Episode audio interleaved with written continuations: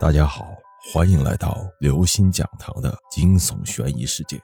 谁是下一个？五惊变。终于等到出院了，海岸回家的第一件事就是冲进卧室去看雌青蛙。他发现雌青蛙又小了很多，眼睛也更红了。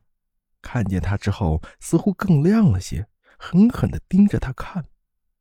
管不了那么多了。海岸拿出刀，依然一刀一刀的割着手臂，还有腿。终于又一次换够了一百万。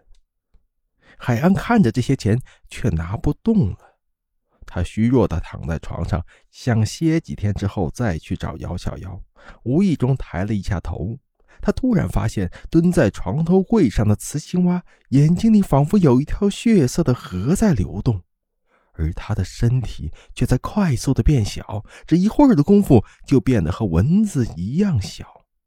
海岸被这奇怪的现象惊得目瞪口呆，但是雌青蛙也并没有给他缓过神来的机会。它突然飞了起来，准确地落在海岸的手臂上，从一条深深的、新鲜的刀伤处钻进了他的血管。海岸疼得大叫一声后晕了过去。醒来的时候已经是半夜了。海岸全身又酸又麻又疼，总之就是没有好受的滋味他顾不上这些，虽然亲眼看见雌青蛙钻进他的血管里，但他还是带着侥幸的心理四处寻找。只是他在仔仔细细把房间翻了个遍之后，他终于绝望了。看了看床头堆着的一百万，海岸心里有了一点点安慰，还好，还有这些钱，足以换回姚小妖的心。几天后，海岸恢复的差不多了，他把钱存进了银行，然后约出姚小妖，把存折拍在他的面前：“跟我回去，他就是你的了。”姚小妖的眼睛瞪得越来越大，却不是因为存折上的七位数字。他看着海岸：“几天不见，怎么您的脑袋变得这么尖，眼睛也鼓鼓的、圆圆的，就像……”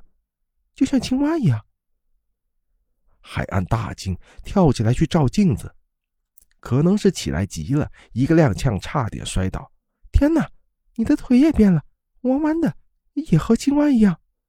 姚小妖吓得哇哇大叫，抱着头闪电一样的跑了。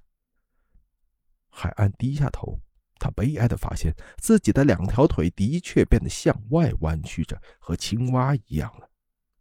莫名的恐慌像风一样从四面八方袭入他的身体，再随着血液四处散开，他感到浑身冰凉。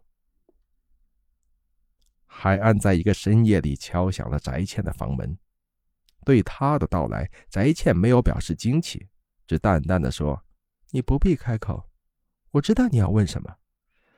嗯，现在也是该告诉你的时候了。”这只雌青蛙是我从祖上就传下来的，它的神奇之处是，只要你肯用血和它换，就能换来你想要的一切。但坏处就是，它嗜血成性，你每和它换一次，它的瘾就多一成，它就缩小一点到了最后，它就缩小到和蚊子一样大小，就会飞起来，硬生生钻进你的血管里，和你融为一体。因此，你就会在外形上变成青蛙的样子。所以，祖上同时传下来的还有一句话：如果不是迫不得已，千万不要用血和他换。